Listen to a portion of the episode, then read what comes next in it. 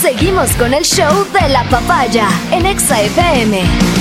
Ahora presentamos. Y la sabiduría invade la cabina naranja.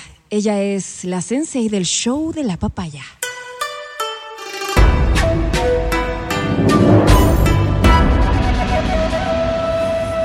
Verónica Rosero.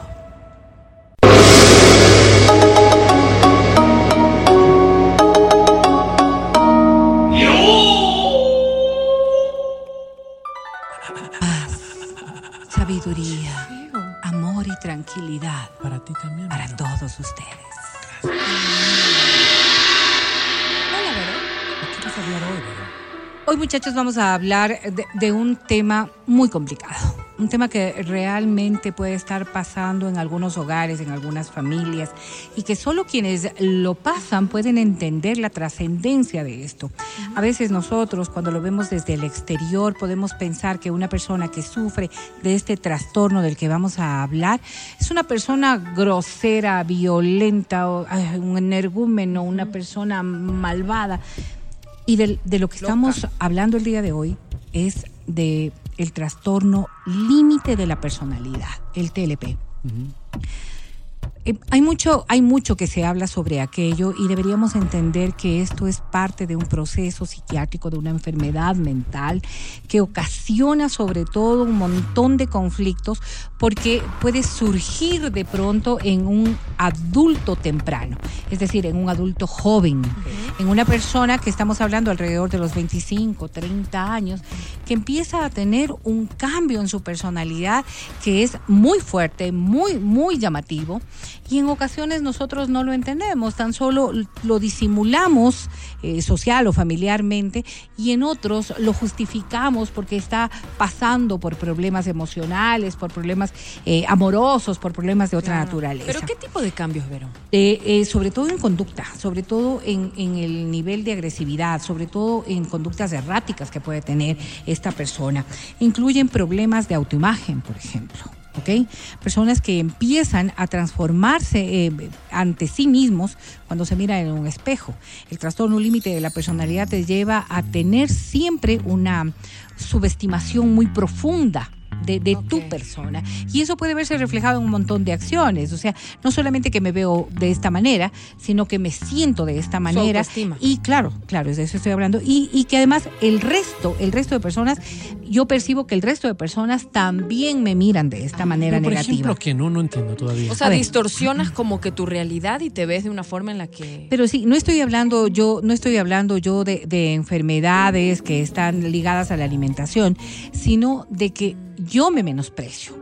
Yo me menosprecio. Por eso te digo, o sea, puede ser físico, que me veo gorda, me veo flaca, me veo chiquita, me veo alta, me veo no llamativa, no me veo sexual, no me veo de todas. veo Todas estas condiciones que podrían estar erradas, ¿no es cierto? Pero también, también me siento, me siento que no estoy a la altura, que siento que no soy capaz, me siento que no estoy bien. O sea, todo está relacionado con, el, con este trastorno límite de la personalidad. Pero ¿cómo, ¿cómo reacciono frente a eso? Hay personas que pueden volverse súper tímidas. Y en la mayoría de los casos estas personas pueden volverse violentas, violentas hacia el entorno y violentas hacia sí mismo. Ok. ¿Ok? Entonces, claro, si tú ves que de pronto una persona que no tenía estos comportamientos, una persona que, que, eh, entraba dentro de la cotidianidad, de lo que es común o de lo que es normal, si quieres ponerle un nombre, y que de pronto empieza a tener estos cambios tan importantes en su vida, tú no sabes a qué, a qué relacionar. O sea, y no puede haber... de- responde a hechos que hayan sucedido y que... a ver, y que- Eso sí, responde a hechos de traumas anteriores. Por eso cuando se habla de las enfermedades mentales, uno debería estar claro en que nos vamos construyendo todos los días de la vida. Y, estos, y estas cosas de construcción pueden tener eh, cosas que pueden ser muy dañinas, muy malas, que intentamos olvidarlas. Ok. ¿Qué es lo que normalmente pasa? Cuando has tenido tú un problema en, en edad de adolescente, no se diga en etapa de, de- de infancia, eh, o en tu propia ¿Cómo juventud, hay cosas tan, tan feas que te ha pasado y para cada uno la subjetividad marca lo que es feo. Entonces, claro, lo que haces es tratar de olvidar o de tapar. Hay personas que tapan tanto que llegan a negar el hecho. Pero Conocí, perdóname, Vero, conocí un par de un par de hermanas que parece que fueron abusadas en, eh, en, eh, cuando eran niñas. Ajá.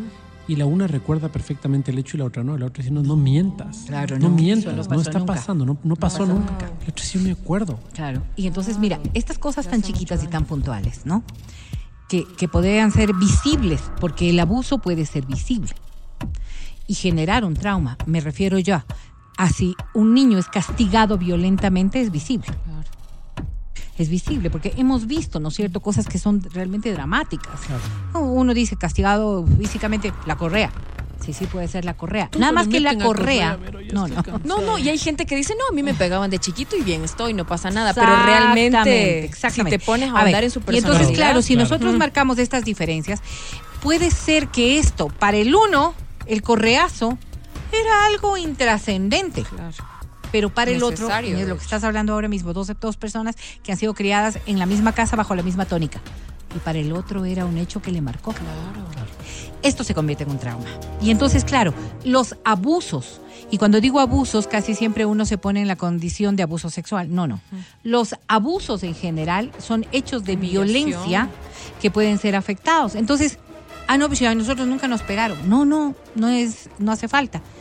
Esta forma en que fuiste criado, y no me refiero yo necesariamente a los padres o a la familia más cercana, ¿Los cuidadores? a un profesor que te tachaba de bobo, de tonto, que te tachaba de inútil, que, que te Sí. hacía, que te ridiculizaba y que te hacía quedar mal. ¿No es cierto? Y que en el entorno del grado del, de- de- en el que estabas tú, no reaccionabas ni siquiera para sentirte aludido. Porque lo que buscabas es más bien pasar desapercibido, que es lo que puede ocurrir con un Claro. muchacho, ¿no es cierto? Pero eso fue generando en ti una lesión. Los traumas son lesiones. Y estas lesiones dejan cicatrices. Por ejemplo, te quemaste alguna vez en tu, en tu vida infantil y eh, no te acuerdas cómo te quemaste, No, ¿verdad? Pero ahí está la lesión. claro. Nada más que esto es visible. Y en muchos casos dice, ¿cuándo te quemaste? Ay, no tengo ni idea cuándo fue, pero aquí está pues el Claro. queloide, la lesión, la cicatriz, Claro, claro. lo que sea. Igualito ocurre en la psiquis. Y esto, Dios. estos, estos lastimados, estos, estas heridas, estos, estos traumas, tienen consecuencias. Tienen consecuencias que van siendo notorias en el transcurrir de la vida. No para todo el mundo de la misma manera ni con la misma significación. Hay para algunas personas que se vuelven estos trastornos que no pueden ser manejados, como el que estamos hablando el día de hoy, el trastorno límite de la personalidad, que se eleva a un verdadero autodesprecio. De allí que Qué muchos de los suicidios están relacionados con el trastorno límite de la personalidad. Y estamos hablando de cosas que podrían ser muy llamativas. Por ejemplo, conductas autolíticas. Me refiero a conductas en donde te lastimas. Sí, sí. Wow. ¿ya? Entonces, claro, esto de flagelarse, esto de, de- de cortarse, esto de... Hay personas que, por ejemplo, lo hacen, lo hacen a través de los piercings y los tatuajes como formas autolíticas. Sí. Porque no te das cuenta, no te das cuenta que lo que quieres es tener atención también. ¿no? tener algo que evidencie físicamente que algo en el interior está lastimado. Entonces, este tatuaje, esto que estoy viendo aquí, es la demostración de que algo interno mío estaba roto, o está roto. Estas conductas eso autolíticas podrían verse así. O ¿Estás las limpia? otras personas, las otras personas que tienden a cortarse, ¿no es cierto? Ustedes han visto que se conocen a personas que tienden a cortarse. Sí. Claro. ¿Sí? Estas lesiones sí, sí, autolíticas son demostraciones precisamente de estas formas de trauma que se fueron presentando y que pueden formar parte del trastorno límite de la personalidad. Ahora, ¿cómo te das cuenta de que alguien que está en tu entorno podría estar pasando por una circunstancia de estas? Es complicado. Pero, Vero, estemos claros, no naces así. En la, no, pues no, porque es, es el reflejo de, de una De conducta. Entonces, claro, Y, y se supera. Se supera con mucha terapia, porque esta es una Pero, enfermedad, esta es una ¿cuándo enfermedad me que requiere cuenta? ayuda. O sea, Por ejemplo, están- te hago preguntas válidas. A ver. ¿Tienes mucho miedo al abandono? Sí. Esta es una condición en la que sí te carga. O sea, cuando, por ejemplo, por ejemplo, estás solita y no piensas en que estás sola, sino que estás abandonada, que te dejaron.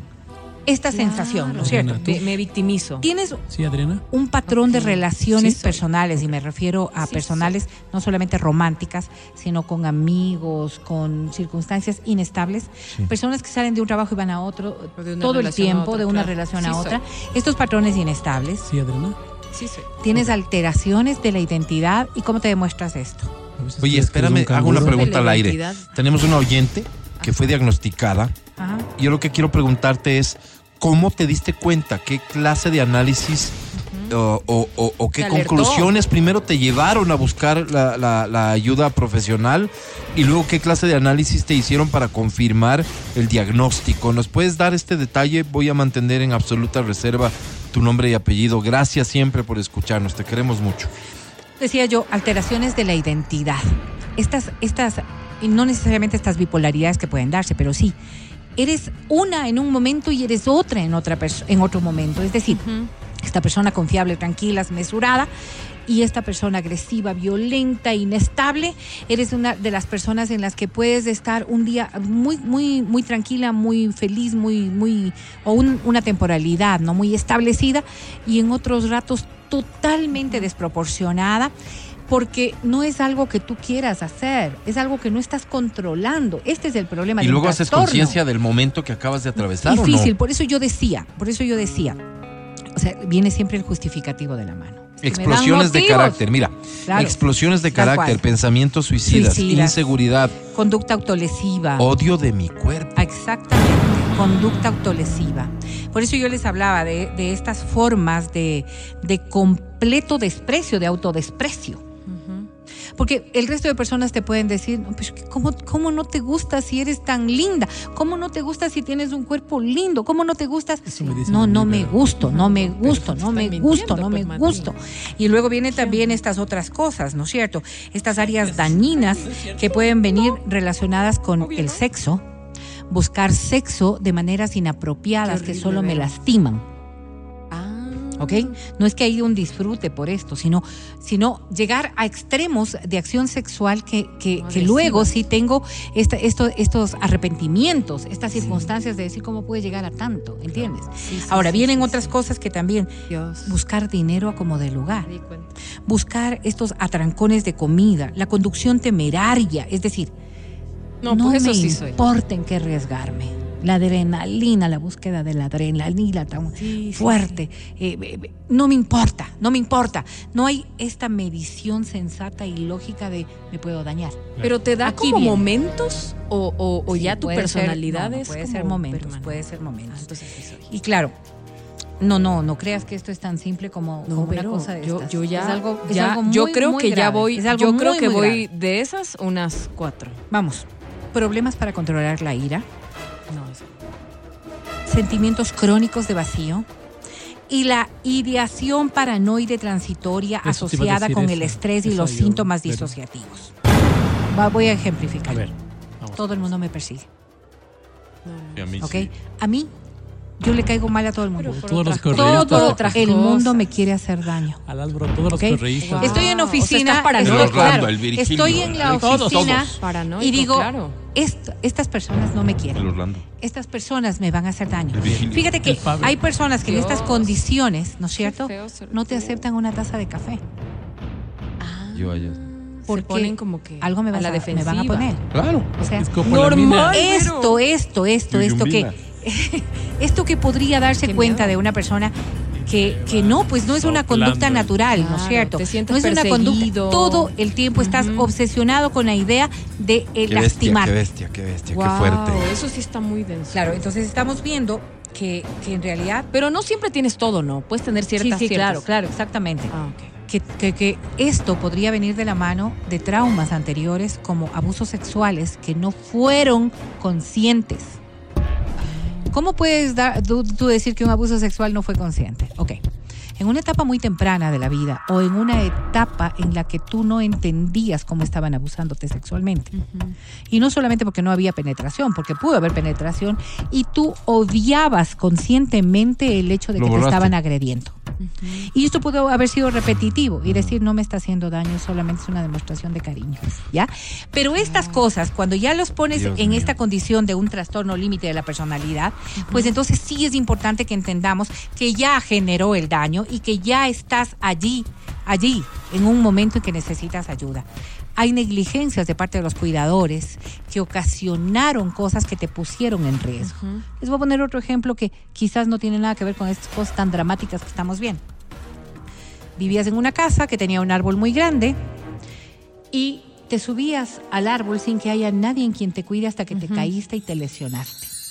Y tú puedes decir, es la consecuencia de alguien que no fue racional. Esta sensación de abandono, de saber que estuve en riesgo, puede generar un trauma Ok. y puede generar un daño, ¿no es cierto? Entonces, puedes haber visto mucha violencia intrafamiliar y sin que nadie haga nada. Tú no eres el que recibió la violencia, pero Pero fue alguien cercano, que familiarmente, que recibió mucha violencia y tú eras una niña o eres un niño, no tenías la condición para defenderte. Este trauma de no poder haber reaccionado adecuada- adecuadamente te genera también todo lo que estamos viviendo ahora. Ibas a decirme algo, Alberto. Sí, tenemos testimonio. Lo que les decía, ¿no? Eh, eh, que, que veía en sí explosiones de carácter, pensamientos suicidas, inseguridad, odio de mi cuerpo. Después de esas explosiones que hacían muchísimo daño a personas que quería, Claro. me quería morir. No bastaba pedir perdón, busqué ayuda. He trabajado años en terapia, aprendiendo a controlar emociones y no etiquetarme a mí misma como TBL. La necesidad de vivir las emociones al extremo. Si estoy triste me deprimo y si estoy alegre estoy exultante. Lo intermedio es el vacío. Etapa superada pero puede volver, pero ya sé cómo es y cómo manejarlo. Nunca fui abusada ni maltratada, no es necesario. Es no tener autoestima. Me sentí siempre el patito feo de mi familia. Qué testimonio tan, tan Difícil, desgarrador sí. y, valiente. abrazo, gracias. Muchas gracias. Qué, qué- qué difícil para alguien encontrar ahora cómo trasladar este conocimiento y poder decir, yo lo Sí. estuve viviendo, lo estoy viviendo, lo estoy pasando, porque a veces nosotros desde la óptica externa lo que hacemos es tachar, censurar. Claro. ¿No es cierto? Lo que no comprendes, pues, ¿no? Lo que no Rechazar, comprendes, claro. Rechazar. Y eso es lo que normalmente agrava toda esta condición. Porque si nosotros estamos entendiendo con una persona que está cerca de nosotros, un novio, por ejemplo, Dios no permita. Tú dices, una novia para mi hijo, Dios no permita. Pero ¿qué ocurre cuando estás tú dentro de un entorno familiar en donde piensas a ser cuestionado, censurado, tachado, rechazado? Si no entendemos bien que existen problemas de esta naturaleza que pueden llevar a personas a tomar decisiones tan nefastas como el suicidio, sin que haya una valoración imagínate. por detrás de todo lo que le está pasando y de todo lo que está. Fíjate que el estrés, sobre todo el estrés psicológico, es de las cosas que más daño hacen. Nosotros hemos aprendido lastimosamente, a trivializar este concepto de estrés. Todo el mundo tenemos estrés. Claro. Y simplemente lo minimizamos tanto porque es una conducta tan, O lo- o- tan- o- el- tan el general. O, o a cualquier cosa que nos pasa Ay, le sí, es que estoy atribuimos estresada, ¿verdad? estrés. Los chicos, de hecho, dicen, ¿no? Qué estrés. Sí, sí, Eh, que es- ay, no, qué Entonces, claro, estrés. Ay, si no, nosotros qué en- estrés, entendemos estrés. los efectos psicológicos del estrés, vemos que el estrés es una carga emocional tan fuerte que es imposible que la puedas manejar. Este es el peso que van llevando personas que están pasando por, por un trauma o por un trastorno del que hoy estamos describiendo. Necesitas cambiar, pero para poder cambiar necesitas diagnosticarte, entender qué es lo que te está pasando. No hay peor cosa que una enfermedad no diagnosticada. Claro. Les voy a poner el ejemplo físico. Te duele algo, vas a 10 doctores y no saben por qué te está pasando. No hay peor No hay desesperación solución, que angustia. porque no tienes forma de corregirlo si no saben qué es, pues. Claro. Entonces, cuando nosotros empezamos a resolver estos pequeños conflictos de, ay, es que eres muy violento, ay, es que te enojas por todo, ay, es que tu carácter es difícil. Pero todo esto es el, es el, es el conjunto de un montón de circunstancias que llevan a que un profesional pueda decir, esto es lo que está ocurriendo. Y no tan simple como ir y sentarme en una sesión y que me diagnostiquen. Claro, es un proceso. Sí, lastimosamente, esta es una enfermedad personal que ataca a la familia. Claro.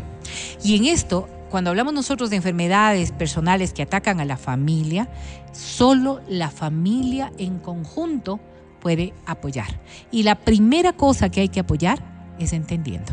Y entender significa respetar a la persona que lo está atravesando. Qué difícil es. Yo les pongo a, a- a pensar cuando nosotros hablamos de un alcohólico. La mayoría de personas cuando hablan de un alcohólico lo conciben como una persona enferma, pero no le dan la condición de enfermo. Más bien rechazo, ¿no? Exactamente. Mm, mm, Culpa. ¿Por qué? Porque no puedo controlarse, porque no hace nada por combatirlo, No, porque no un lo ven como enfermedad, sino por como un un vicio montón de cosas. Claro, no, no, no, de esa persona. Este concepto ya, sí, sí, sabemos que, que, que es una persona enferma, pero ¿por qué no hace algo? Claro. No, entonces, igualito con el trastorno. Mm. Porque sabemos que está enfermo, pero no sabemos cómo ayudar y como no sabemos cómo ayudar, es preferible lo que decía, o el rechazo o el alejamiento o el, la que- el que me importismo respecto de esto. Cuando hablamos nosotros de enfermedades mentales, de enfermedades emocionales o de trastornos de esta magnitud, normalmente pensamos que es falta de fuerza de voluntad.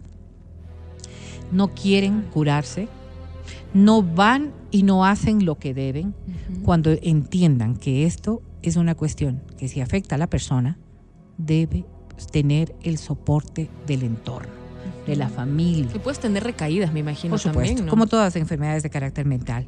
El TLP y las relaciones familiares son cosas que necesitan, sobre todo, ayuda multiprofesional en conjunto, porque genera inestabilidad en todos. Y si todos no están inmersos, no se puede corregir. A entenderlo como familia, a entenderlo como pareja, a entenderlo como sociedad. Las enfermedades mentales requieren apoyo de todos, no las minimicemos. No es solamente querer dar trabajo a psicólogos y psiquiatras.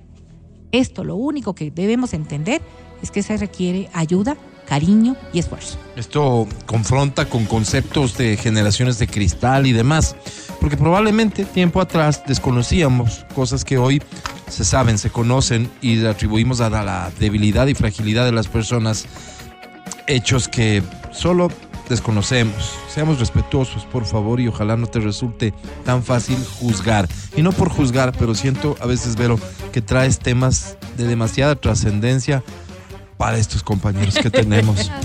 Dios Es mío. correcto. Ya No te mereces. Ya Yo volvemos, llego no a te, fibras, no te vayas. veo por favor. calladitos, preocupados. Porque no entienden. El podcast del show de la papaya.